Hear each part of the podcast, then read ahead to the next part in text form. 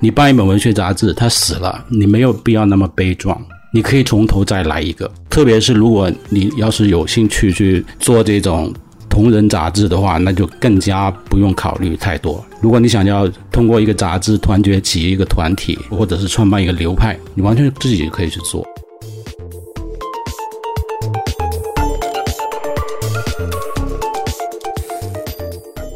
这些潮流都会告诉我们，但在今天你要去捕捉今天的年轻人，他们用什么样的书写和文体去描述和反思世界的时候，你会发现你不可能没有小说和诗歌，甚至是小说和诗歌应该在你的杂志当中占有更重要的部分。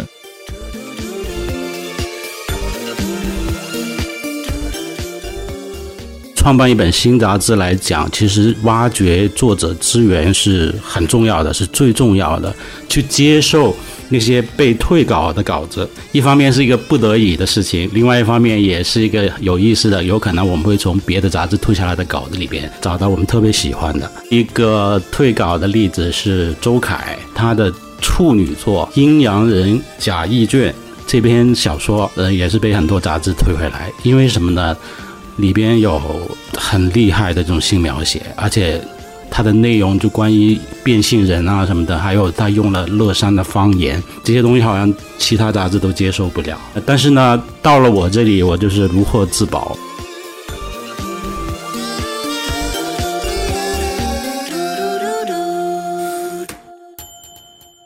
大家好，欢迎来到这一期的跳岛 FM，我是祝雨杰。这一期呢，我们嗯邀请到了两位嘉宾，一位是欧宁老师，他是艺术家、策展人，天南文学双月刊主编。大家好，我是欧宁。另外一位是吴奇老师，他是作家、单独杂志的主编。大家好，我是吴奇。跳岛 FM 呢，我们一直都认为它是一个关于声音的文学杂志，所以我们今天邀请了两个老师是。真正的就是实体的文学杂志的主编，所以我们要聊这个文学杂志这个话题，就很想让大家先回忆一下，你们还记得你们最早接触的文学杂志是什么吗？我最早接触文学杂志应该是《人民文学》，那个时候大概在一九八六八七年左右吧，我在广东湛江上中学。然后学校图书馆里边都订有很多杂志，那其中《人民文学》是我第一次看的文学杂志，而且特别是在那一年，一九八七年吧，刘心武主编的时候，他出了一个一二月的合刊，那里边有些作品把我真的震到了，就包括那个孙甘露的《我是少年酒坛子》，还有一篇马健的那个写西藏的。亮出你的舌苔，或者空空荡荡。这期杂志上的那个整个都是那种中国当时的先锋文学，不管是从文体还是内容还是叙事风格，都。焕然一新，这本杂志可以说是最充分的，就代表了这个那个时代的这种文学风气。那个时候各种杂志还是挺多的，因为我们不像今天那样有互联网这样的获取信息和知识的这个平台嘛。以前都主要是靠这种传统的印刷杂志，所以它就变成我们获取信息或者是知识的一个最重要的一个入口。没有这个的话，你很难想象。除了文学方面，其实那个时候我还很喜欢一本叫美术的杂志，也是那本杂志当时也是把八十年代的这种美新潮，就是很充分的就在上面展示出来，所以。如果没有这些媒体，自己的兴趣啊，或者是职业的这种发展，都可能是另外一个方向。那吴奇老师呢？说到比较清晰的认知和自我认知的时候，其实是读呃欧宁老师主编的《天南》，那个时候是我才比较清晰的意识到一个文学杂志可能是什么样子，而且它可能跟我自己的职业生涯会发生什么变化。其实我的专业是新闻传播学，理论上它是更偏重大众媒体，刚好是赶上了大众媒体的黄金时代的尾端吧。就是当时还是有很多的报刊杂志，但是都是呃大众新闻向的。然后那个时候，哦，应该是在库布里克书店里面吧，看到天南的时候，你会意识到。这个东西和你本身的专业和你学到的那些大众刊物不一样，它是一本文学的刊物。但这个时候的文学刊物其实已经离刚才欧老师说到的呃人民文学所开创的那样的一个呃内地汉语文学杂志的样态已经很远了，就是它已经完成了另外一个现代化的一个过程。但是直直到看到那本的时候，它让我觉得文学也许跟我有关系。就当然这个关系也许。今天看也可能也是很模糊的，当时并不会确认说我未来也想做类似的事情，只是说它比当时看到萌芽就是那种你觉得它是特别遥远的，离你有很深的隔阂，这种隔阂可能是物理的，可能也是心理上的。但是到天南的时候，你会觉得我好像离那个世界更近了，当然也是因为它离我更近了。我想问问两位老师，你们曾经为什么想到要去做文学杂志？做文学杂志是不是一件特别需要理想主义的事业？在我第一次看到人民文学之前呢，其实我已经开始写诗了。我大概是十六岁左右开始写诗吧，就因为看到那个北岛的诗，就整个朦胧诗的。这个创作对我影响非常大，就看了《朦胧诗》之后，就决定自己去写。在写的过程中，正好是碰上当时中国这个民刊的这种潮流，所以我那时候在中学里边呢，也用那个油印的那个方式来办自己的杂志。我记得我们中学时候办的那个油印的文文学杂志叫《探索》，它还不是一本文学杂志，它还涉及到社会方面的东西、思想方面的东西。在中学的时候。然后看了人民文学，那是一个专业的文学杂志。但是呢，在那个时候，并不是所有人都能有条件去在那这种官方的作协体制内的这种刊物上发表作品的，因为没有机会在官方文学杂志上发表作品，所以我们就自己出的自己的地下杂志。这个事情在我整个中学时代到大学都持续了很久，办了好多种文学杂志。可以说，从很小的时候就。青春期的时候，我自己就把写作当成了我的志业了，已经是。所以后来可能兴趣因为时代的这种变化，跑到别的地方去了。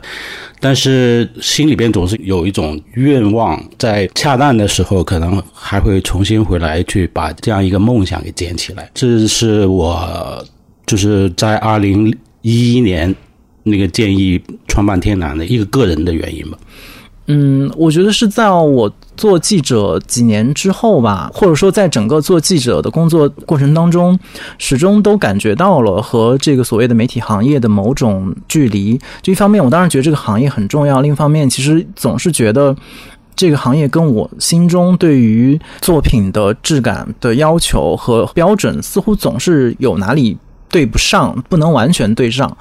但是也不知道是哪里不对。后面我来到书店工作的时候，其实也是特别偶然和呃意外的。当时只是觉得可能做一个兼职的工作，然后我可以嗯同时做记者，然后也在。这边编书是在做单独做了几年之后，才真的意识到自己在做一件什么事儿，然后以及这个事儿和自己的关系，以及和过去的那些阅读经验，包括之前看到天南的那样的一个体验之间，其实是有非常内在的一个逻辑的呃联系。我觉得可能今天更多的我还是有很多的疑问或者是问题需要去去厘清。一方面是因为自己的确不是所谓的科班，然后也没有特别早的建立自己的一个文学的世界，然后中间其实你都是从一个读者的角度或者一个爱好者，然后在大学里听课，但是也都不成系统这样的一一个方式去进入它的。然后一个是很多层面可能不那么自信的，但另外一方面你你也会比较容易。你看到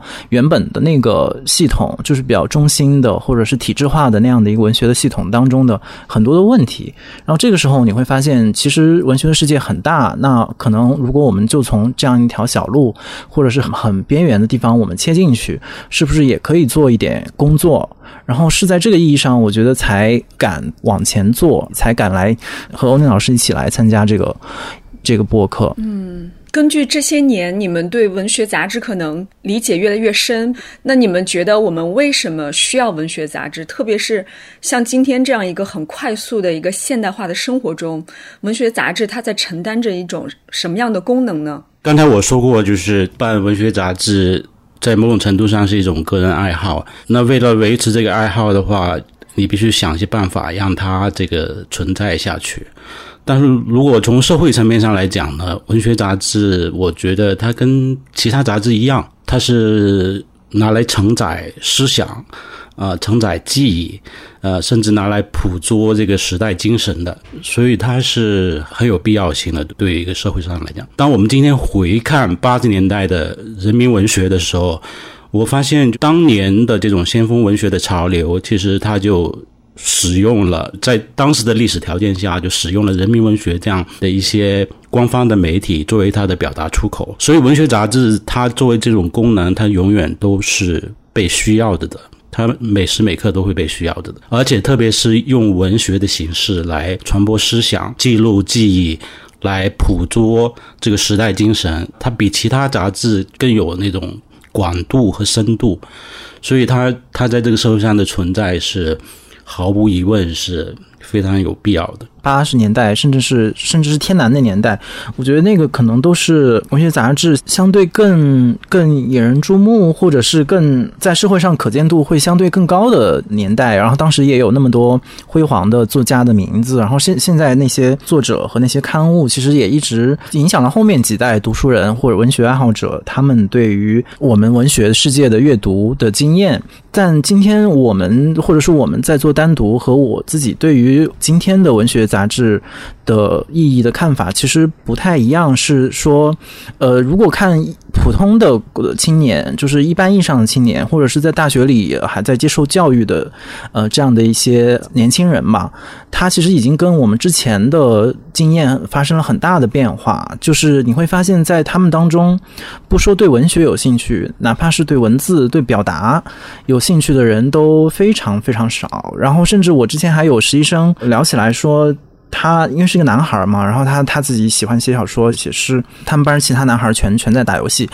就会让他觉得他完全是一个被孤立和没有前途的这样的一个状态，所以，我我的感觉总是觉得好像文学杂志在今天是这一代青年，如果他还对文学、对艺术、对思想有一点点爱好的话，是他们保存自己的一个方式。因为如果我们单靠自己的阅读和写作，可以发出的声音、可以创造的空间已经越来越有限，或者说被一个非常光怪陆离的现代娱乐的世界所。包裹的时候，那文学杂志它还可以形成一个小的阵地，因为它。毕竟是一个集体的工作，是一个一个团体，然后它有很多的作者，然后它有编辑，它有设计，它有印刷，它有呃前后各式各样的活动。通过这样的方式，它还是可以聚集到一小群，让这一小群人慢慢的去学习呃发展，然后拥有他们自己在文学当中的一个事业。所以我我不敢说那个类似单独这样现在还在市面上呃生存的文学杂志，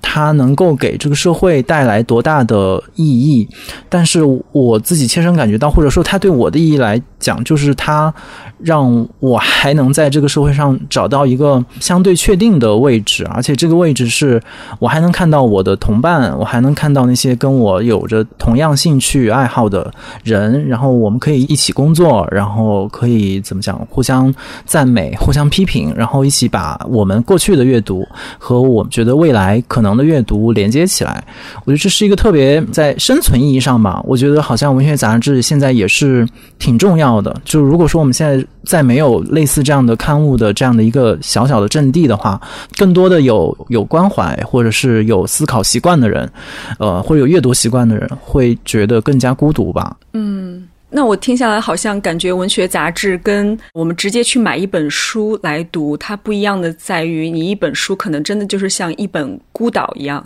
你不知道有什么人在读，有什么志同道合的人一起还在喜欢文学。可能文学杂志它有一个很大的功能，是你还知道有很多人在跟你并肩作战，然后大家还可以一起去发表内容。在办天南的时候，其实我觉得文学杂志它除了刚才我讲到的这些功能，对社会而言，它其实对作家集团来讲，它还可以是一个可以开宗立派的一个地方。就通常它杂志跟书不一样的地方，它是连续出版，而且是它可以凝聚一批固定的作者，而且呢，可能在风格、在思想、在各方面可能都有相似的地方。所以可能会形成一些文学集团，会形成一个文学群体或者是一个流派。我觉得这是文学杂志特别迷人的一个地方。可惜天南它没有足够的时间来去展开这个，因为其实形成一个文学集团的话，它需要很长的时间。比如说这个文学群体里边的这个作者，他需要互相之间的这种磨合，还有他们各自作品的这种锤炼，还有通过连续一期又一期的发表，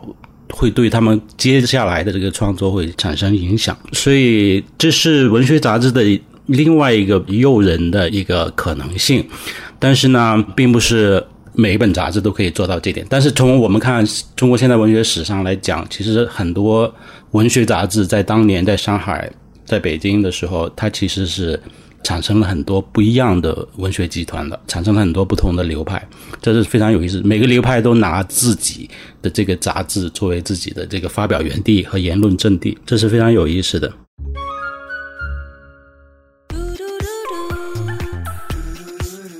跳岛 FM 的岛民，大家好，我是朱宇杰，很高兴告诉大家，跳岛 FM 有听众群了。入群方式是添加跳岛 FM 助手微信号 tdfmzs 进群，也就是跳岛 FM 助手的拼音首字母。欢迎来岛上和我们交流。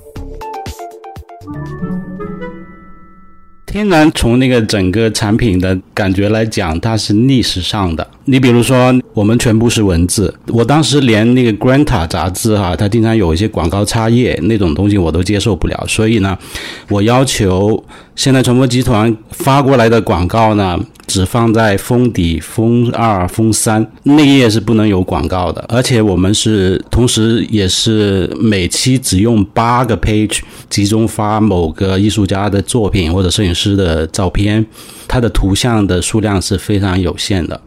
它也是逆读图的，这也是反对读图。在现在传播，它的整个产品系列都是时尚，基本上都是时尚杂志，大量的图片。所以我当时我觉得应该办一本纯文字的这个刊物，纯粹以文字阅读为主要的功能的这样一本杂志。所以呢，在规划这个杂志的时候，对图像啊、对广告啊这些东西都控制的非常严格。天南，你看每期的封面它都不一样。而且呢，他从来不打主编是谁，他只是列了一个名单，从 A 到 Z，所有的参与者，这期杂志的参与者的全部列在封面上面，没有着重推谁，不是那种硬销式的封面，就把参与者列出来之后呢，读者喜欢读谁，读者想要从哪里读起，想追哪个作者，都由他来决定，所以他的封面是一个很民主化的一个封面。嗯，听上去天南当时在做的一个思路有点像公共策展，就是非常有民主性，然后大家是可以自己来选择你想要看的作品，然后你们不会特别的强调某一个作品的重要性。对，就我们强调应该把阅读的主动权交给读者。其实编者是有自己的偏好的，但是他不会说把编辑的个人偏好表露在封面上。所以，另外我们当时做天南，主要是想想创新，一下文学杂志它的形式吧，在形式上我们下的功夫挺大的，但是它出来的样子还是一本有点像书，一本寡图的书，而不是那不是时尚杂志那种很缤纷的那种阅读感。嗯，我记得你说过你很喜欢《Max Winning》这个杂志，然后这个杂志就是它会发表别的文学杂志的一些退稿。这个是不是也是你们比较独特的一个思路呢？对于当时创办一本新杂志来讲，其实挖掘作者资源是很重要的，是最重要的。对我来讲，我其实离开文学和诗歌圈已经有一段时间了。当我重新回来要做这个天南的时候，我觉得要解决这个问题是一个挺大的挑战，而且呢。在中国文学杂志这个圈子里边，特别是体制内的杂志，它因为历史积累，它的作者资源非常丰厚，而且作家们都有那种惯性，他在哪发表杂志，他跟哪个编辑关系比较好，他都习惯了。所以你去要去争夺他这些稿源的话，那个挑战性挺大的。所以我们就像那个 Dave Egger 在创办 Max Finney 的时候，他也没有什么资历。当他决定要创办一个新的文学杂志的时候，最多他以前办过一本青年亚文化。杂志，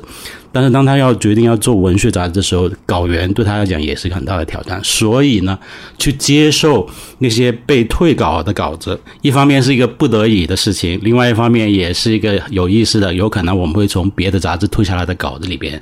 找到我们特别喜欢的。从天南的例子上来讲呢，第一个例子是有一篇那个甚可以的小说，没有炊烟的村庄。这篇小说它是发不了的，在其他杂志，因为他写了一九五九年的大饥饿的时候的那个农村的那状况，所以呢，我们就把它发了。不仅发了呢，还译成英文收到我们那个刊中刊里边去。另外一个退稿的例子是周凯。他是个九零年出生的一个年轻作家，然后他的处女作《阴阳人贾谊卷》这篇小说，呃，也是被很多杂志推回来。因为什么呢？里边有很厉害的这种性描写，而且它的内容就关于变性人啊什么的，还有他用了乐山的方言，这些东西好像。其他杂志都接受不了，但是呢，到了我这里，我就是如获至宝。我特别喜欢，因为我一看这小说，就接通了我对那个李杰仁的那种阅读经验。我觉得这是四川这块土地上又出了一个新的。年轻的、很有力量的、能够挖掘地方文化和方言的这样一个作家，所以就把他发了。那篇呢，就是周凯的第一次发表，是他的真正意义上的处女作。后来我就不断的发他的东西。好像每个主编在选作品的时候，都会有自己一些比较独特的口味吧。嗯，比如说像我们看单独，它就是在十三期之前是感觉更像是一个思想文化类的杂志书，然后文学的比例并没有像今天我们看到的这么大，然后今天看上去也是一个非常寡图的一个文学杂志。嗯，十三期以后呢，吴奇老师也是更多的参与到了内容的策划呀，然后还有这个杂志的审美的一个把握。是为什么单独会逐渐的成为了一本文学杂志呢？其实，呃，小兔说的这个转变，在单独既有的读者当中是很有。争议，或者是受到了一些批评。大家熟悉单向街，不管是作为书店，还是作为之前的单向街的杂志书，最早年它就是由一群当时很活跃的记者啊，以及记者周边的朋友所组织起来的。所以里面的文章更多的是非虚构，更多的是访谈，更多的是评论，几乎没有类似小说、诗歌这样的文学题材。所以这个是它的一部分基因吧，也是大家对他的那个认知。后来说要改变的时候。他既有的这样的一个套路，或者说他的这样的一个方向，从内容到形式上来讲，都遇到了一些瓶颈。就是内容上来讲，一个繁荣的媒体人和媒体的文化已经逐渐的消失了。在这个圈层里面，没有那么多呃有活力的创作者，不论是他们的职业作品，还是他们在职他们专业之外的写作，他们都去做别的了。所以这个圈层的对于问题的把握，对于呃题目的书写，它和单向街创刊和他早年的经验，我想已经发生了很大的变化。他能聚集到媒体当中的这这这些人的创作，所以在内容上他就面临着这样的一个问题：，就是当你的呃作者和内容系统不够支撑的时候，你用什么来支撑起你的一一个刊物的内容？那另外一个问题就是形式上的，就是之前呃，因为它作为一个杂志书，呃，而且它是有就是按照正正规出版物的那样的方式在出，所以它的在形制上，如果要做一些像天南那样比较大胆或者比较呃创新的设计是不容易的，就是它需要跟不同的出版社，比如在书号上，在就是前后的审查上很多很多的沟通，所以它就会给你造成很大的限制，就是你每一本好像你都只能是在一个相对稳定的。结构里面去做创作，这个时候它就是有一点自我重复了，在形式上，在形式上它就变成了一种大家当时对它的印象。大家还记得那个白色的，就有一版是白色的纯白来的那个封面，会觉得它是一个特别冷淡的，然后离大家特别远的，遗世独立，然后也不关心读者的这样的一些印象吧。这这个是在它一一定时间的重复之后，就肯定会造成这样的疲劳。所以是这两方面的问题，会让我们开始想说，是不是要有一些改动。设计上的改动可能比较容易讲，换一个新的样貌，然后可能把更多的信息更积极主动的嗯抛出来，抛到封面上，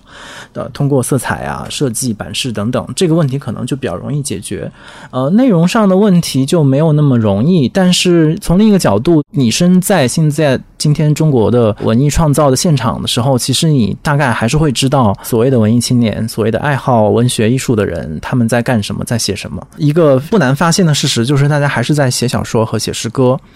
就是哪怕我们看到所谓的非虚构的浪潮这么的。大，然后好像一时间吸引了很多注意力，但是非虚构的创作对一个人的后边的机构的支持也好，对他自己的专业写法上的后期的编辑的介入，我觉得还是有很大挑战的。但是文学的创作的冲动和那个爱好，我觉得来的更直接，然后也更挡不住，就是大家都写诗写小说的那个劲儿和广度吧。就是现在其实你看到大学里的文学社，虽然可能人不多，但是还是有人，然后不同的文学社加起来也构成了今天的文艺青年当中很。重要的一个部分，更别提那些不以文学为生的人，但是他们拼命的想要去写作，所以我觉得是这样的一个创作的现实，让单独在继续往下走的时候，必须得考虑到他跟什么样的人群站在一起。而且刚才还可以补充的就是，很多的过去的媒体记者，不管他们有没有离开自己的行业，他们其实都开始转向了文学或者是虚构文体的创作当中。所以这些潮流都会告诉我们，但在今天你要去捕捉今天的年轻人，他们用什么样。的书写和文体去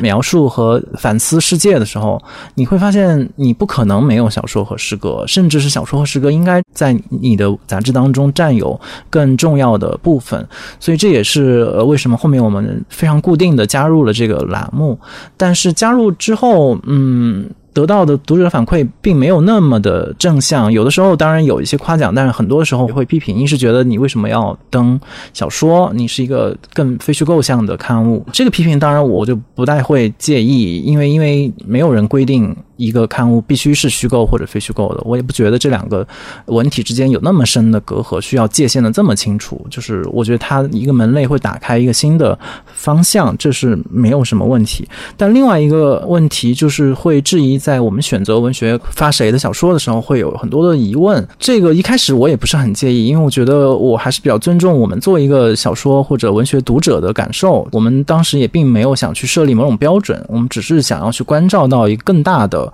呃，谱系之下的创作，但是后来我发现，在中国的文学刊物里面，有时候在作者层面吧，大家对于主流的文学刊物的那个尊重和那个向往吧，那个东西好像是特别特别强强大的。我原本以为可能经历了类似像天南这样的更有独立气质，然后其实他也开创了很多其他可能性的这样的刊物出现之后，以及现在市场化的这样的发表和出版机构更多。可能会多少冲淡一点大家对于那个主流的或者是文学权力机构中心的那个那个向往和蜂拥而至的感觉，但我后来发现好像。我们的主流的作者还是依然向往他们，这个发现我其实嗯很能够理解，但是我有一点点沮丧，因为我觉得文学是一个很广阔的世界。就如果说当我们真的特别贫瘠，我们没有任何别的平台，我们真的只有少数几个主流的刊物的时候，就像我们只能去高考，我们只能去走这个独木桥，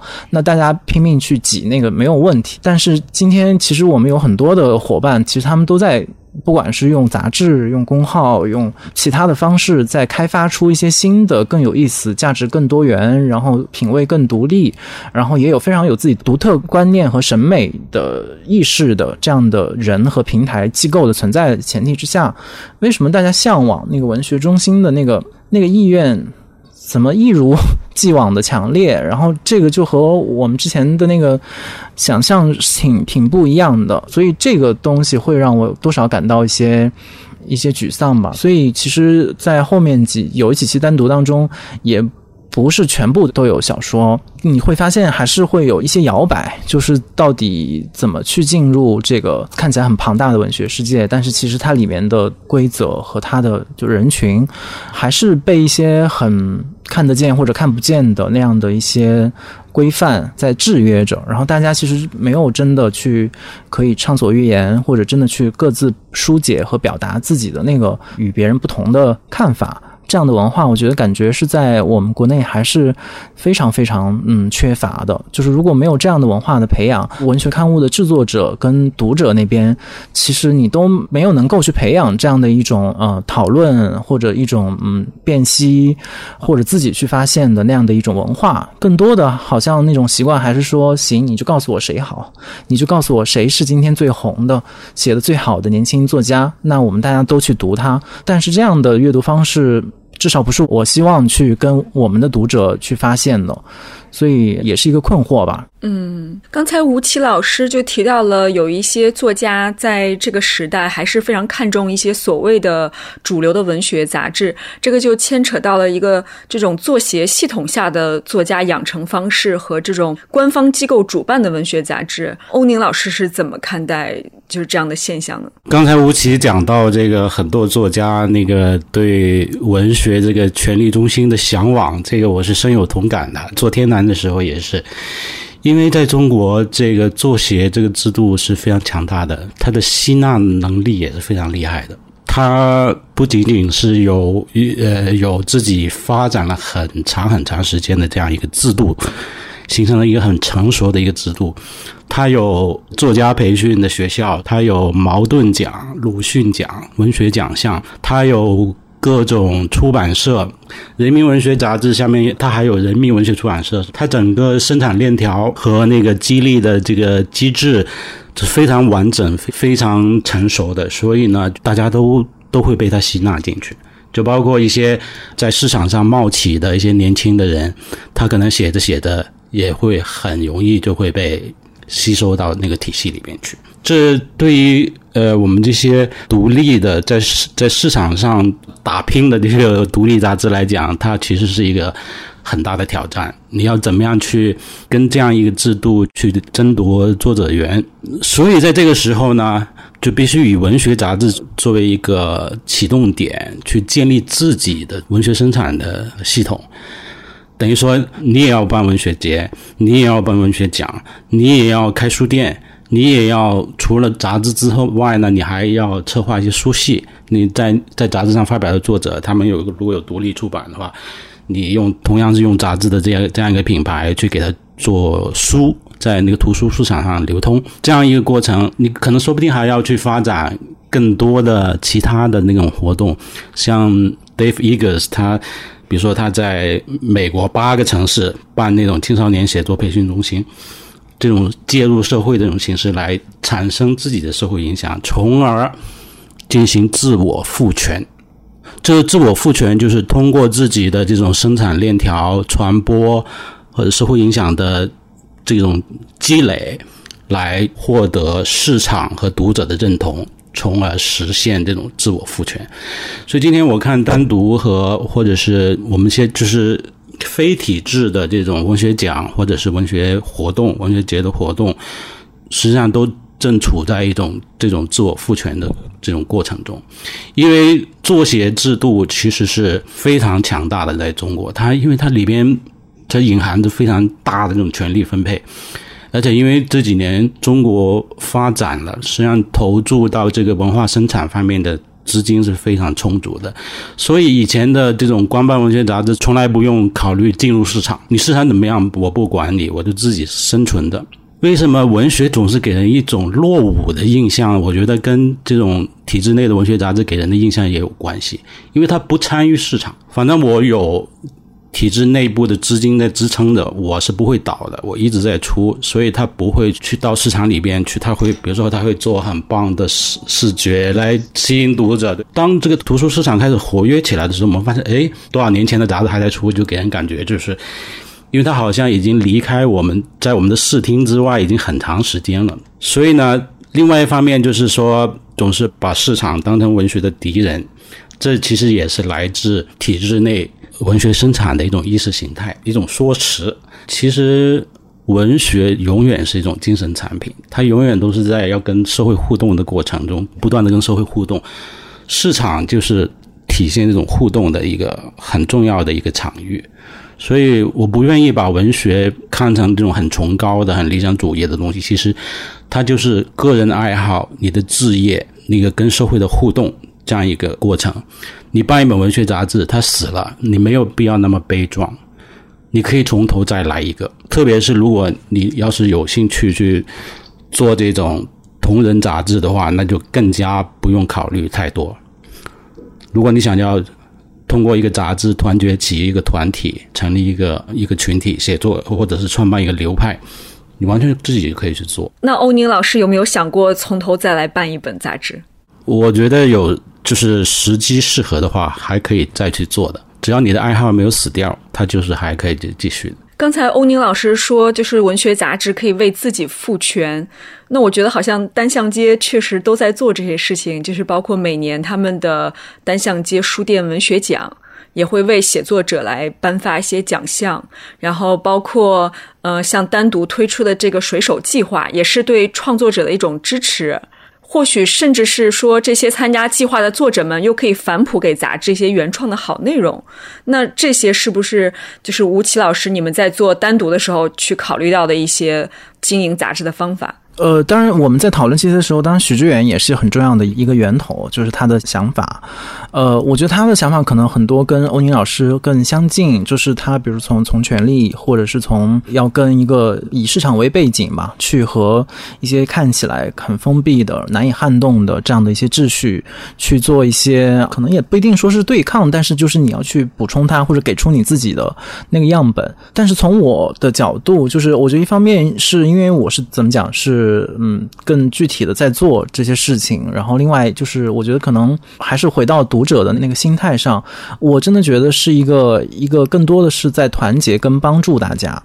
就是我们在做奖项，嗯，也做了五年，然后水手计划也是今年是第二次，然后包括我们最近开始做出版，其实就像欧宁老师说的，我们终于可以把在这个杂志当中涌现的一些一些好的作者，他可能之前没有出版过，或者是没有被所谓主流的叙事所认可的作者，然后让以一本独立的著作的方式去帮助他们出书，这样的事情我们也也在做，但从我的角度。是可能因为我可能也是他们一员嘛，就是一个需要支援、需要互相这样的这样的鼓励，才可以持续往前走的人，所以我会觉得这些对于今天的文学环境来讲，其实与其说赋权，不如说是赋能，就是希望他们不要那个轻易的被带跑偏，就要么就偏到权力那一边，有的也就特别流向市场，完全被销量所带走，就还是希望他们能有一些属于自己的这样的一些思考和。安定自己的空间，然后在这个空间当中，不只是他们自己认可自己的作品，不只是他们自己觉得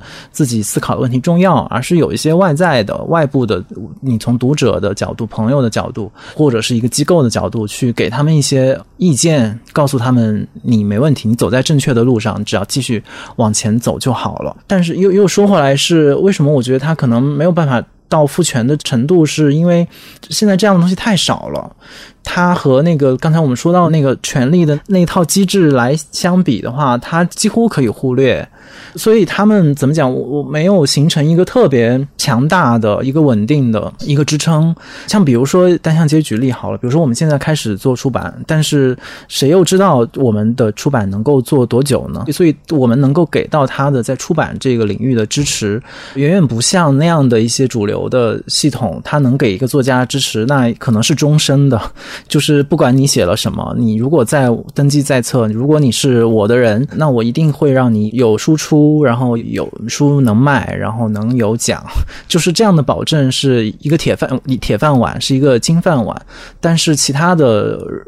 在这个体系之外的人，其实你都得靠自己去打拼。所以我的感觉是，像这样的能够去意识到这一点，并且去在这个主流之外做工作的人和机构，嗯，还是很少。而且除了就是权力的问题之外，我倒不觉得是出版的市场的问题，其实是整个娱乐产业吧。呃，影视、综艺、社交媒体对于阅读或者是对于作者的影响和干扰，我觉得还是有一些。就是我觉得还是有一些人的注意力被。带跑了，对，被吸引走了，而且也也可能他还没有离开这个行业，但是他的情情感结构，是他对世界的看法，其实已经不知不觉的在受那个很大的一个影响，他失去了自己内心原本的那个知识的框架和那个那个定力，我觉得这也是一个一个挺大的问题吧。你能简短的介绍一下什么是水手计划吗？因为今年你们也是刚刚开启了这个第二年的计划，并且也开始向公开的这样招募。那就做一个广告，水手计划是其实是单向街公益基金会来支持的一个青年创作者的资助计划，就是每年可能我们会呃开放三到五个名额，就是给文字创作者和视觉艺术的工作者，不管是照片或者是 video，或者是有一点 art 背景也没有关系，会给他们创造一个机会去旅行。这个旅行呃可能之前更强调是海外的旅行，然后但是。在今年这个背景之下，我们也接受在呃国内的旅行，也希望他做做的更国际化，就是他可以面向不同的语言的申请者，他需要提交他的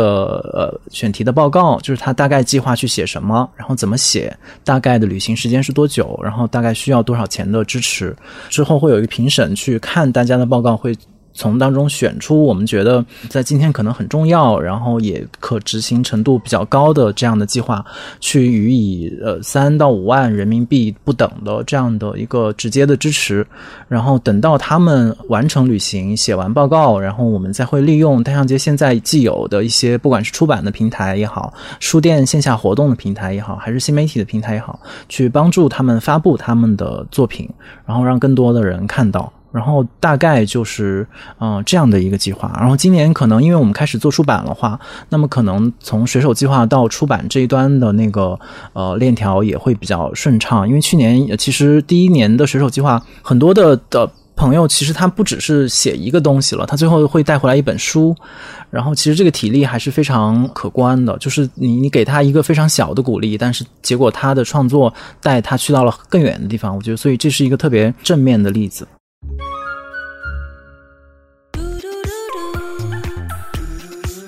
跳岛 FM 的岛民，大家好，我是朱雨洁，很高兴告诉大家，跳岛 FM 有听众群了。入群方式是添加跳岛 FM 助手微信号 tdfmzs 进群，也就是跳岛 FM 助手的拼音首字母。欢迎来岛上和我们交流。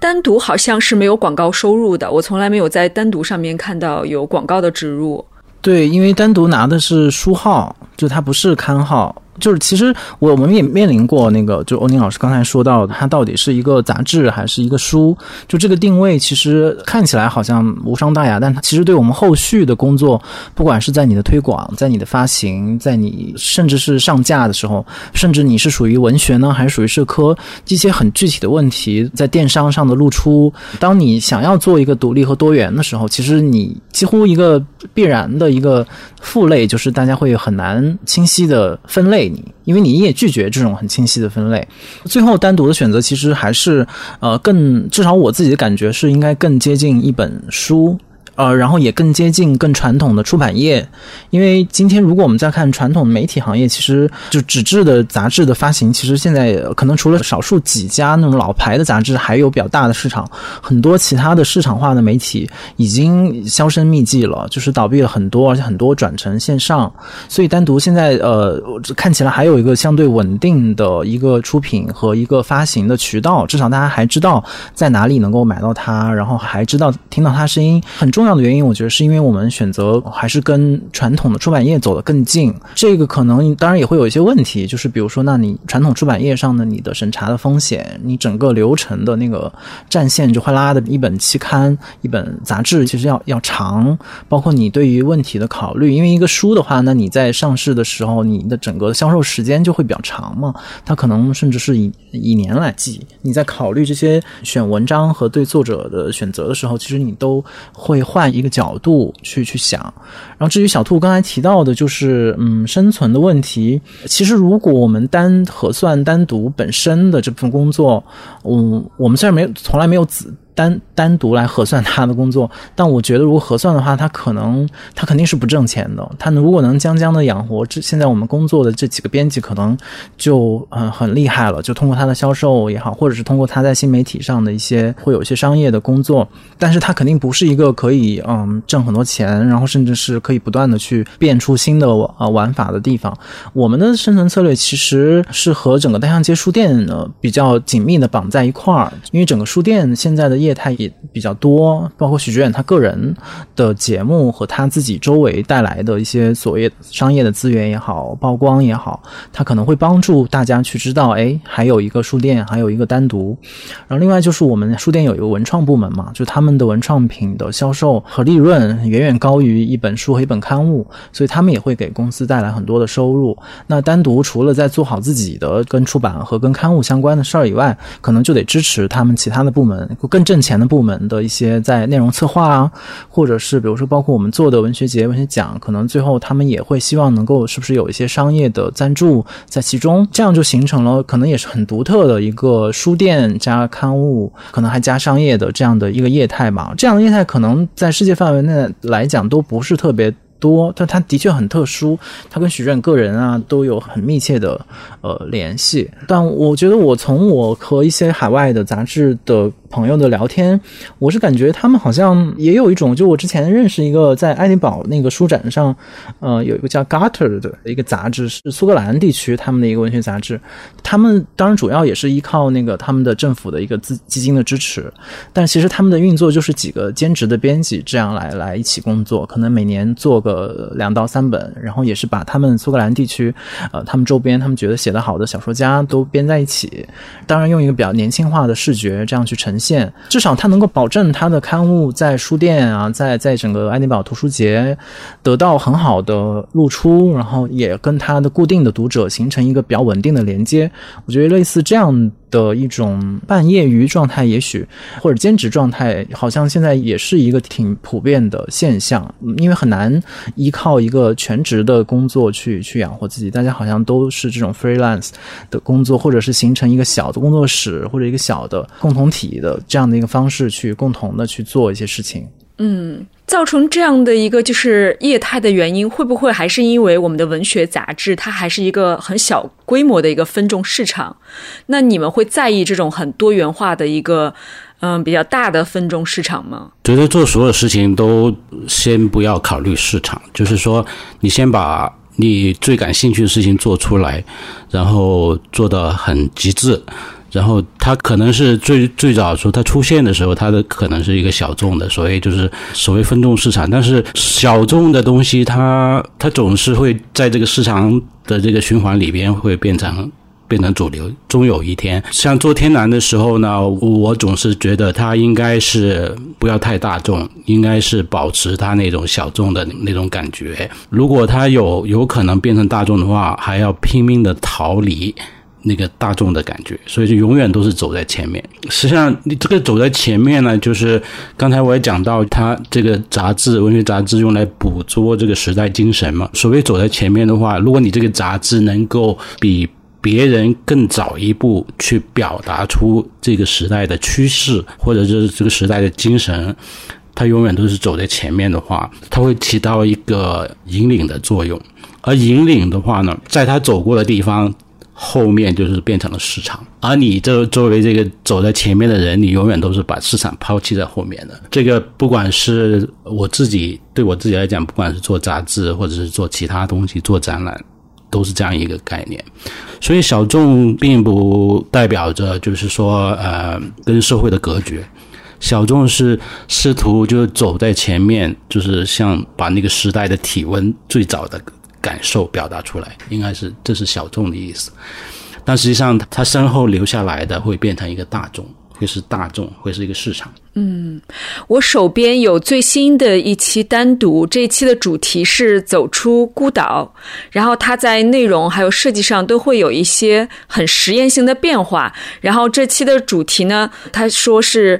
二零二零年在宽阔的世界，让我们做一群不狭隘的人。有这样一个宣言，所以我在想，单独是不是也在努力的摆脱过去这样知识分子单方面的一个原点，去和更广泛的一种社会情绪去相交呢？嗯，这个是的，这个我们其实我感觉一直单独想要做的就是。这件事儿，但是具体做的和做的方法可能会有不同吧。我觉得可能也联系到刚才欧宁老师讲到，就是其实只要你把自己的东西能够做到极致，可能很多事情就会变得更容易。其实你提到就是单独的改变，或者是它不管是具体的编辑方针还是设计上的改变，其实它可能都不是一个那么。当然，也许我也可以说出一套逻辑或者是理念在背后，因为这这是我们这个行业说话也是其中的一项技能。但是，其实真实的过程是每一个参与的人，不管是一个编辑还是一个设计师，由他们自己个人的世界带来的。呃，我觉得这样的工作方式的一个好处是，它可以把我们想做的事情和刚才说到的宣言落实到一个特别具体和个人的层面。就是具体的意思是说，它可以分解到不同的专业环节，就是到你的编辑的选稿、编辑的方针，到你设计语言的选定，包括你里面的视觉元素的选择和不同合作伙伴的这种合作，这个上面你都会发现，每一个人都会可以找到他。自己那个领域当中，他觉得舒适或者他觉得兴奋的点，就我觉得这个其实是一些具体的合作者带给单独的，然后他会帮助他形成呃自己的性格，然后也会帮助他所设定的去完成他的愿景。就是当我们说做一群不想爱的人的时候，他就不只是一个主编、一个编辑那么简单，它是包含了一个群体，就是他们的工作都会凝结在这个刊物当中。呃，那可能比。这个更重要的是，就当这个设计师或者是这个编辑，他离开单独，他去往其他的行业和工作的时候，他会带着在单独工作的记忆和他自己的在单独施展出来的个性和对世界的看法，会去做别的工作。我觉得这个可能真的他的那个生命力会比单独要更长。就这个，我觉得也是我的亲身的感受。就我看到我很多的同事离开单独，离开太阳街，但是他在做其他工作的时候，他其实带。带着单独的眼光，呃，我觉得这个可能会给这个行业来来讲，或是给这个社会带来的那种改变，可能更细微，但是我觉得它更实际，就是它真的通过人与人具体的交往，它会改变一个人的认知，或者改变他的趣味的方向。因为我们也经常嗯生产 slogan，生产愿景，但是很少会去。讲到愿景背后是怎么构成的，以及它到底有没有局部的去实现，我觉得可能从这一本开始吧，就是它的那个实现会更切实一点，因为这里面有很多的内容，包括我们做的那个武汉特辑。的内容其实它就是一个集体工作的成果，就是在疫情期间，我们基本上所有的编辑都都在线上工作，然后都在和不同地区的作者，不管是读者还是作者，保持了非常密切的一个联系，请他们记录或者是描述他们此刻的生活。那个状态其实可能，嗯，或者说那个精神嘛，就是其实还是进入到了单独在成书和在做出版的最后的那个成品的交付上，我觉得他都带到了这样的东西。嗯，还有一个问题想要问吴奇老师，跟天南那个时代比，现在单独面临的这种非常复杂的一个自媒体也好，或者文学的生态，是跟过去是很不一样的。我们也看到了你们从书店的这种线下文化沙龙，然后到你们的网站、手机 app。然后，音频公众号、微博，就是你们的产品也是非常的丰富，但是好像你们的 app 也不像过去的打开量那么高，就是受众，嗯，似乎也在流失。那你觉得这些功能重要吗？他们是如何有机的在一起去工作的？其实整个单向街书店的业态都是这样的，就是伸得很宽，然后好像什么都做一点。我觉得这个这样的方式，一方面当然有就几位创始人他们做媒体出身的那种兴趣，就是兴趣很广泛，就是他呃不像比如说我做电商，我就比如我只卖纸尿裤，或者 我只只卖一个食品，就是他只做一门生意，他就能把这个生意撑起来。对他们来讲，这个生意更多的还是一个兴趣的生意，就是还是一方面要跟着社会情绪，另外一方面他也要。要要不断的跟上他自己的表达。另外一个很重要的背景就是，我觉得它是一种求生的一种本能，就是在今天这样的一个人们选择非常的多，而且大家注意力被分散的非常厉害的情况之下，好像我们得换着形态的去提醒大家，还有呃书店以及书店所代表的这样的一个思想的世界的存在。就像徐志远他做十三幺，他也必须得通过这样一个嗯很怎么讲更时髦一点的访谈类大众文化访谈类节目的样态，然后呃出一点洋相，然后以被嘲讽的方式来反向的引起大家对于其中一些严肃议题的关注。我的感受其实这一方面是被社会潮流推着走，呃一方面也是如果你想做这个事儿，好像你不得不这样的去跟他纠缠在一起。所以你提到单独做了很多事儿，单独做做各种社交媒体的运转，其实也这个是非常耗费精力的。它与与之前的就是我们说到的纯粹的文本的编辑和出版是两个概念，因为它是以日每天为单位的去计算，甚至你每个小时都得有人去去关注着在社交媒体上大家在说什么，以及是不是对你说的有反应。所以它一定会带来刚才你说到的，在不同的平台上可能单独做的，嗯，有的可能会相对活跃，呃，有的就没有那么活跃。而且我这个也一直是一个很动态的过程。呃，最早我们做单独 APP 的时候，其实那个时候还有得到过广告呢。因为刚刚做的时候，正是互联网创业最最繁荣的时代，那个时候特别流行做 App。当时你有一个这样的一个以纯粹的阅读文字为主的，然后又设计的比较呃素净这样的一个 App，好像突然就会被市场看到你的特殊性，包括什么苹果也官方也推荐，然后大家也评奖，然后呃。广告商也非常注意在你这儿可能投放一些广告，但是那是前一两年的情况了。最近可能大家注意力在别的地方，那相应的之前的那股风潮就过去了。那可能我们的 App 只能剩下一个特别基础的功能，我们。投入的资源和维护也会相对的调整，但是反过来，我们今年开始推动我们在出版上的很重要的工作，那可能我们又把那些流动的精力和人员会往出版这个方向去去呃倾斜，希望能支撑这个产业能够做得更扎实，走得更远。所以我觉得。其实我我特别同意刚才欧宁老师说的那个个人的问题的原因，是在于就如果这真是你喜欢的事儿，其实是会愿意为他呃穷尽可能性的，就是只是说可能我们每个人面对的那个机遇和时代的状况不太一样，呃，那可能今天那可能像我们在单向街工作的人，那可能每天面对的就是一个非常嗯。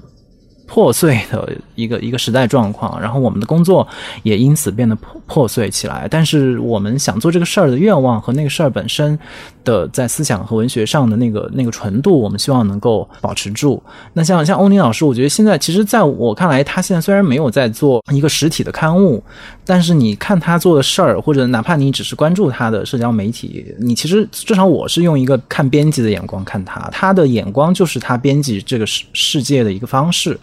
所以，所以我觉得这个时候你。在呃，我们抹掉其他的不同，呃，一个编辑他就会是一个编辑，他不管在哪里工作，他怎样工作，他在什么领域用什么样的介质工作，他一定会带来一个编辑的目光。然后，如果你非常注意的去接收这样的目光，或者说你本身也希望成为他们当中的一员，其实你是能分辨出来的，就是你是能看到在这样非常乱七八糟或者是呃非纷繁复杂的世界提供给你的选择之下，哪些人的。眼光或者哪些人的世界跟其他人不同，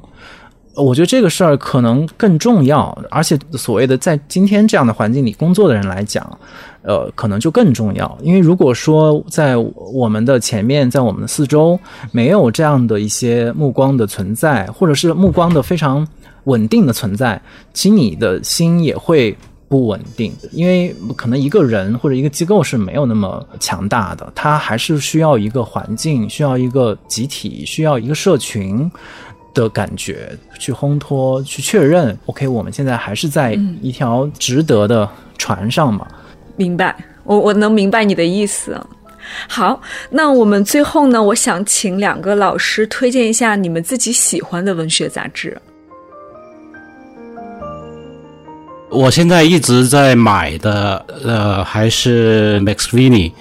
这个杂志。从一零年我开始准备天南的时候，我就开始不断的买。然后我超喜欢它的原因是，它每一期它的尺寸。厚度、装帧的方式，还有页数用的纸张都不一样，所以它根本就没有一般杂志说每期都要有固定的标志啊、统一的识别度的这些东西没有，每一期都是一个独立的、不一样的，从内容到形式上都让你眼界特别开阔的一本杂志。另外，他他经常关注一些小语种，一些经常容易被我们忽略的一些国家的那个文学作品，包括我从那上面看到，就是当代非洲的文学，一些很年轻的非洲作者的那个小说和他们的非虚构的文章，特别喜欢。然后还有就是那个他的那个主编 Dave Eger 本身就是一个文学传奇，他非常有意思，他的小说。他以前办的杂志，他喜欢他以前办的杂志还搞了一个假封面来那个跟读者互动，非常有意思，创意非常澎湃的一个人物。所以在他操持之下，这个杂志特别的吸引我。而且作为一个对视视觉设计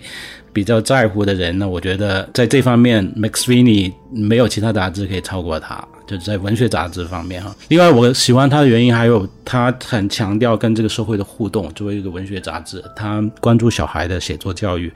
他关注就是社区的这个建设，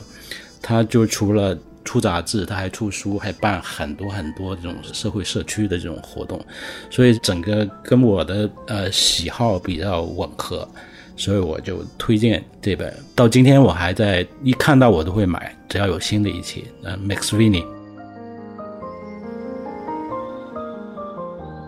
其实我喜欢美国的那个 N Plus One 那个杂志。其实，嗯，我觉得不管是从读者的角度，还是从编辑层面，包括他们处理他们跟读者的关系的这个交互的，因为因为他们也有很多的活动，他们也出书，他们也有文创，他们也有很多的 events，就是他们会通过邮件的方式请到他们的亲密的读者去参与。我觉得他构建出来的那样的一个很符合式的与读者的呃交往的关系是，呃，我觉得非常值得借鉴的。然后从内容上，呃，他们的出品也非常的稳定，但是对时效问题的关注的同时，对那个背后的思想和历史的脉络的梳理的非常的清晰，非常的锐利，而且可能是很多的报刊杂志，呃，所忽视的角度，他们能够非常呃尖锐的指出来。我觉得这一点，这个问题意识的把握上，在国内几乎你很难看到这种呃速度、这种效率的方式去推出这样强的思想性文章的这样的平台。我觉得他们。组织的这群作者和他们整个编辑的水准都非常的让人惊讶，所以我觉得他是我们至少在我们的编辑上层面上非常愿意借鉴和学习的一个榜样。我自己现在订阅的两本杂志，一个是《巴黎评论》，它是你只要花七十磅，你就可以在它的网站上面阅读它所有的文章，而且它的那个网站设计的界面非常的舒服，就是很适合阅读。然后，当然它也会把杂志快递到你的家里面。然后，另外一本杂志是《白色评论》，它是英国的一本谈论文学与视觉艺术的一个独立杂志。这两本杂志是我比较喜欢的。最后还想向大家推荐一下吴奇老师的新书，让吴奇老师自己来介绍一下吧，跟向彪老师的一个对谈，对吗？哎呀，谢谢我，我觉得，嗯，这个书反正挺特别的，就像我之前也说，它是其实是一个集体工作的结果。呃，虽然是我跟夏苗老师在过去的三年时间里面，在不同的地方会呃相约，然后去按照他的人生经历的方式，也谈到他对很多社会问题、对于人类学的一些方法的一些反思跟讨论，也有一些很尖锐的社会批评。总体来讲，是一个比较容易读的，在一个谈话的语境当中去展开的一个思想的。访谈，然后他可能要比直接阅读向老师的论文要容易。当然，他的本身的著作也是非常容易读的，但是可能他会离我们今天的中国年轻人的很多问题和困境会非常的亲近。他也会很直接的回应这些问题，然后在这个过程当中，我们的编辑罗丹尼其实他不仅是这个谈话的组织者，他也是怎么讲，从头到尾参与了这个内容的讨论，包括呃方向啊，包括最后成书的样态，呃，所以嗯，包括跟设计师的合作，包括跟出版社的合作，其实是每一个环节我们都在我们不断的修改，不断的听取大家意见，包括之前通过试读本的方式，然后一个欧尼老师大家读，然后也反馈了很多意见。对它其实是非很特别的一本书，如果我一定要推荐的话，就是它不像是那种我们现在比较习惯的。个人的作品，然后它是一个